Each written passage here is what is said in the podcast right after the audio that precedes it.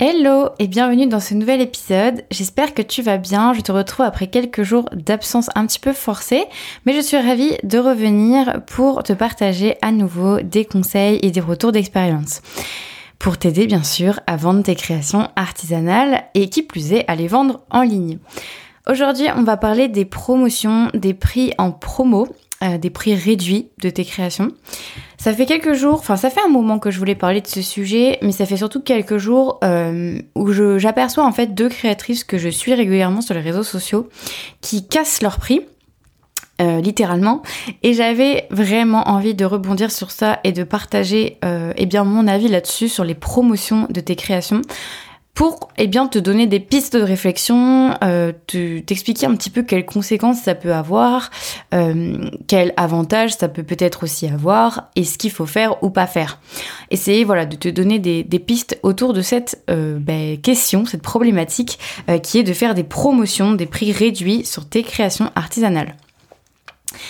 Donc déjà, pour commencer, euh, j'aimerais bien revenir sur le fait de, de pourquoi à la base les créatrices que je que j'ai vues, que je suis, font des promotions. Généralement, c'est pour vider euh, des stocks, on appelle ça un petit peu comme ça. Euh, généralement, les créatrices, quand elles ont du stock euh, de leur création qui dort depuis un petit peu de temps, eh bien, elles se disent qu'elles vont faire une sorte de braderie ou qu'elles vont, en tout cas, baisser le prix de leur création et que c'est comme ça que ça va les faire partir.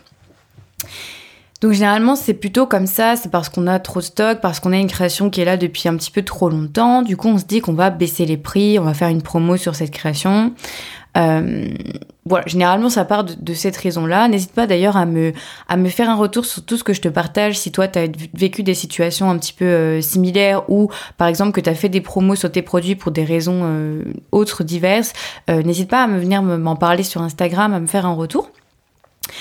Donc soit effectivement c'est parce que c'est une création qui dort depuis trop longtemps, soit aussi ça peut être le cas, euh, par exemple, si tu veux passer à un autre univers, à une nouvelle création, enfin une nouvelle collection de créations, et du coup bah tu veux euh, faire partir l'ancienne, et donc pour la faire partir, eh bien tu vas faire des promotions sur euh, le prix de tes créations. Donc bien souvent ça part un petit peu de ces, de ces problématiques-là, de ces interrogations-là. Et en fait, là, c'est déjà le premier point sur lequel il faut faire attention parce que généralement, on commence direct à se dire que pour euh, vendre des créations qui ne se sont pas vendues, eh bien, on va faire une, prix, une promotion sur le prix et c'est ça qui va faire qu'elles vont être vendues. Ça, déjà, il faut faire attention à ça parce que ça veut dire quoi? Ça veut dire que si on pense ça, ça veut dire qu'on se dit que les gens qui nous suivent ne sont pas prêts à acheter nos créations au bon prix et qu'en fait, c'est en baissant le tarif de nos créations que c'est là qu'ils vont passer à l'action. Et en fait, c'est très mauvais de penser ça parce que déjà, c'est se dire que finalement, les gens qui nous suivent ne sont pas prêts à payer le vrai prix de nos créations. Donc, en fait, tu te rends pas forcément compte, mais ça fait que baisser l'estime de soi, enfin, baisser ton estime à toi, baisser l'estime que tu as de tes créations, baisser la valeur perçue de tes créations, toi, hein, personnellement, dans ta tête, que de penser ça, en fait. Donc déjà, c'est une première chose euh, qui est assez négative euh, de se dire que bah, finalement, euh, en fait, le seul problème qui fait que les gens n'achètent pas nos créations, c'est le prix, et que du coup, bah, en fait, va falloir baisser les prix pour les vendre. Donc ça déjà, c'est un petit peu négatif pour toi, ça va pas forcément t'apporter des choses positives de penser ça. Et ensuite, est-ce que ça marche? Est-ce que finalement, dans la réalité, ça fonctionne? De baisser le prix de ta création Est-ce que ça va faire en sorte que bah, tu vas réussir à la vendre? Et bien, bien souvent, c'est pas le cas. Tu vas peut-être dans le lot attirer des personnes qui sont euh, pas dans ta clientèle idéale et pour qui le prix va devenir correct à leurs yeux et donc ils vont peut-être passer à l'action. Mais ce n'est pas. Tu vas peut-être faire une vente ou deux, peut-être, hein, dans le lot. Mais est-ce que c'est quelque chose que tu as vraiment envie d'attirer en fait? Est-ce que c'est un fonctionnement que tu as vraiment envie d'avoir? Parce que du coup, ça veut dire que les personnes que tu auras en client ce sera des personnes qui seront euh, qui attendront des promotions sur tes prix. Donc en fait, ça veut dire que la prochaine fois que tu vas sortir une nouvelle collection qui sera au bon prix, bah, les personnes que tu auras attirées en client, et donc maintenant l'objectif quand on les attire c'est de les fidéliser, hein, parce que bah, tu as mis des efforts à attirer les clients, donc autant maintenant faire en sorte qu'ils achètent plusieurs fois chez toi, bah, ces personnes-là en fait tu auras du mal à les fidéliser parce qu'ils seront pas prêts à payer le vrai prix que valent tes créations. Donc est-ce que ça valait vraiment le coup de casser tes prix pour, euh, attirer des, clients en fait qui sont pas dans ta cible idéale? Point d'interrogation. En fait, il n'y a pas de tout blanc ou tout rose dans cette situation et tu vas comprendre un petit peu pourquoi. Il y a des, choses qui peuvent être euh, faisables, mais en fait, il faut pas les faire n'importe comment. Le fait de faire des promotions sur ces prix, euh, c'est quelque chose qui se fait euh, généralement, qui se fait assez souvent, qui se fait partout, on le voit partout, tout le monde casse leur prix, euh, les grandes marques cassent leur prix euh, quand c'est la fin des collections. En fait, c'est quelque chose qui est assez courant de casser ses prix. Et du coup, quand on est une petite entreprise, pour se donner de la légitimité, on a souvent tendance à copier les modèles des grosses entreprises. J'en parlerai dans un prochain épisode, mais notamment comme faire des produits d'appel par exemple, j'en ai parlé un petit peu sur Instagram récemment. En fait, on a tendance à copier le modèle des grosses entreprises à tort et à travers parce que nous ne sommes pas une grosse entreprise.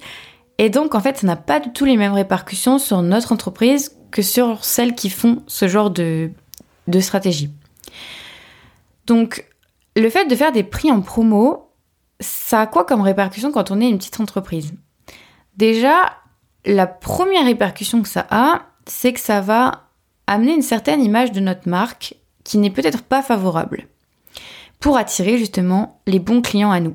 Et en fait, on est en train finalement, on le sait pas vraiment, on le fait un peu inconsciemment, mais en fait, de manière un peu inconsciente, on est en train d'attirer les mauvais clients à nous. Et donc, on est en train d'engranger une sorte de cercle vicieux où les créatrices justement que je vois passer et qui cassent littéralement le prix de leur création, c'est-à-dire que euh, typiquement des bijoux en argent avec des pierres qui ont mis des, heures et des heures à être imaginées, fabriquées, qui sont des pièces uniques pour la plupart, qui sont vendues autour de 230, peut-être 250 euros, sont cassées à moins de 100 euros ou à 100 euros à peine.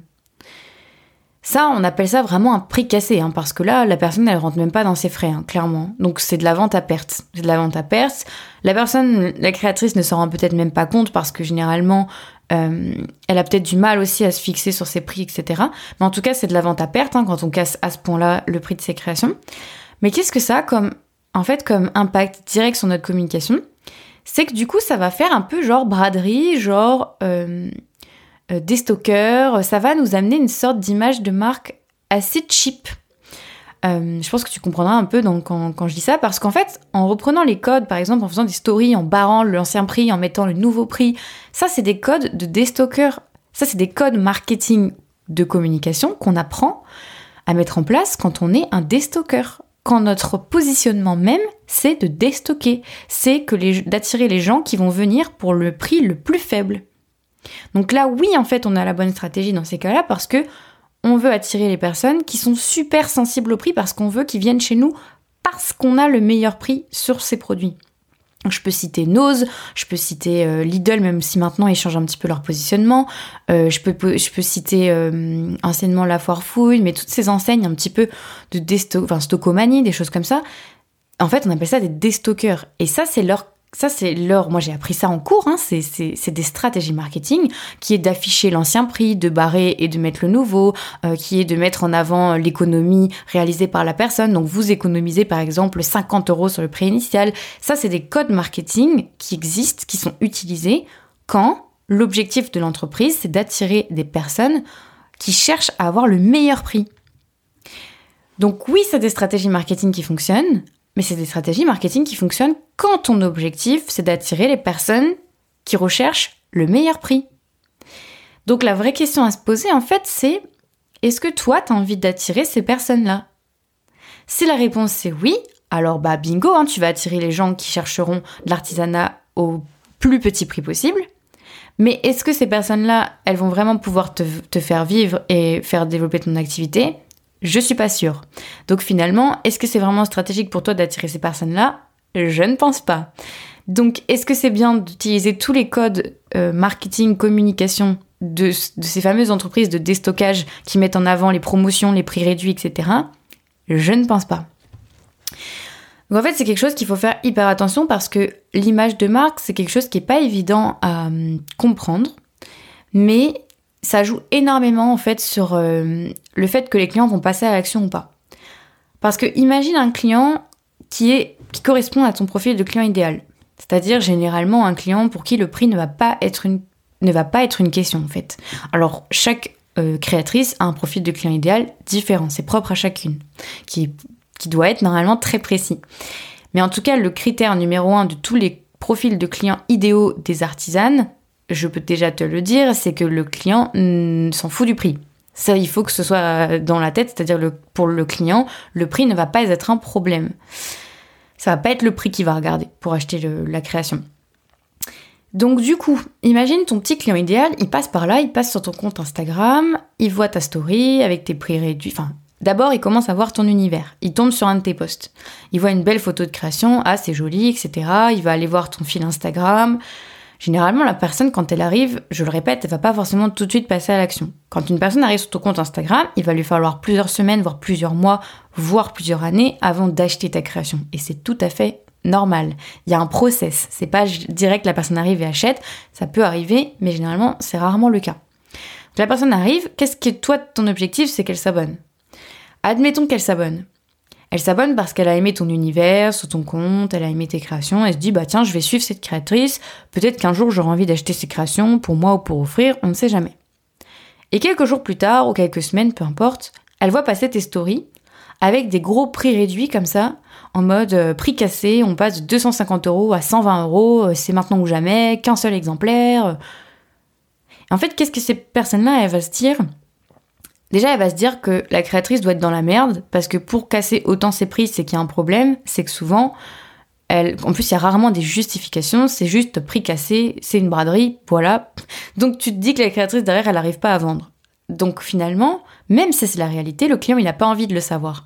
Le client, de voir qu'une créatrice a du mal à vendre, ça va pas l'aider à passer à l'action. C'est très mauvais de, compter sur la pitié des gens. Hein. Généralement, les clients n'achètent pas par pitié.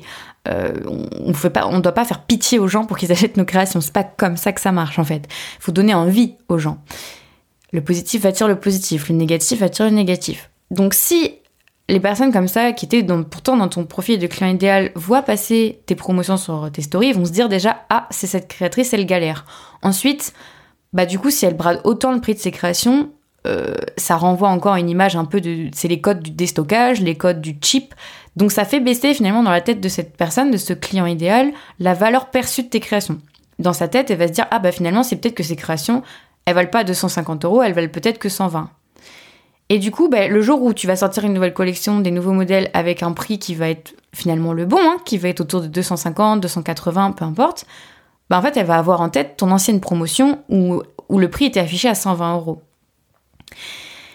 En fait, il faut savoir que généralement, c'est interdit de vendre à perte. Euh, enfin, c'est pas généralement, c'est que c'est interdit de vendre à perte. Alors, bien entendu, on va pas venir te taper sur les doigts en petite entreprise, mais dans la loi, c'est interdit de vendre à perte.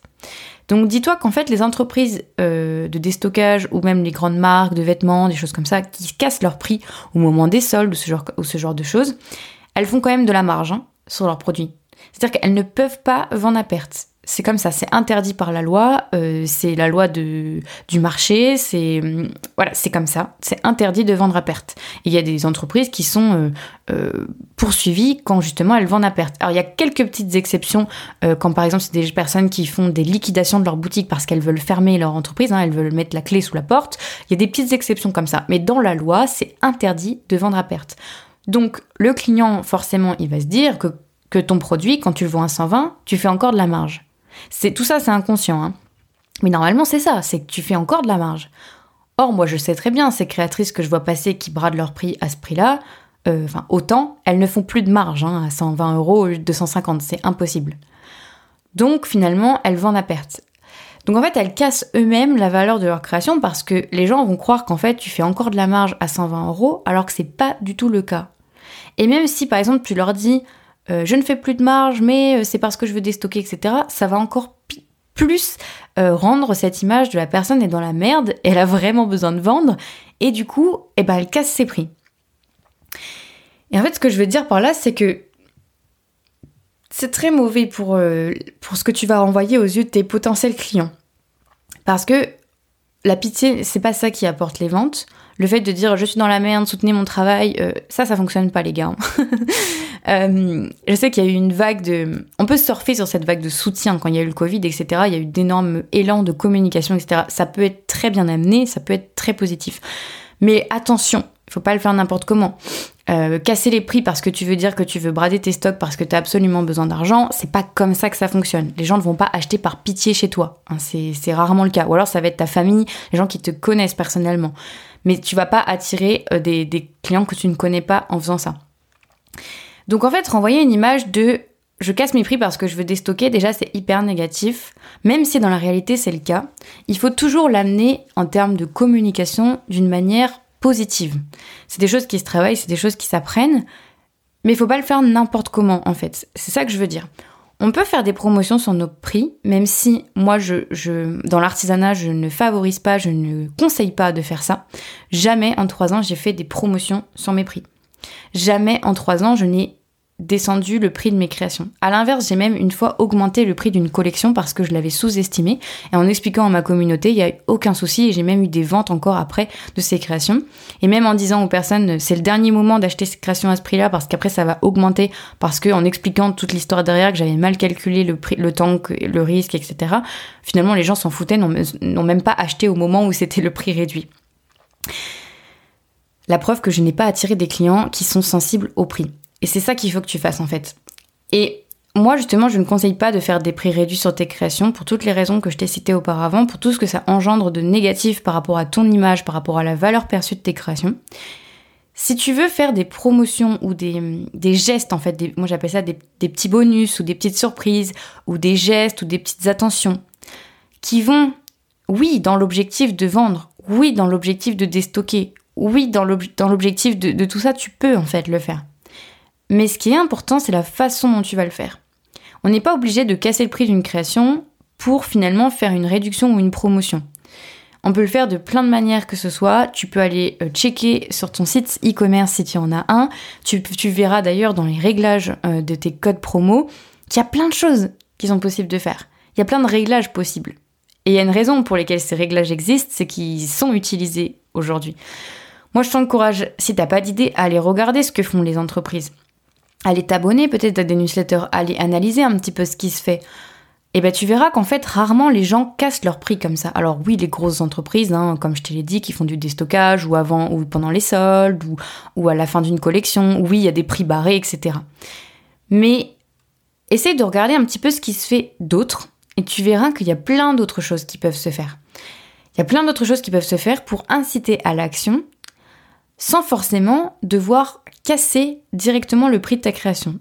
C'est-à-dire sans devoir afficher sur ton site un prix barré et dire voici le nouveau prix.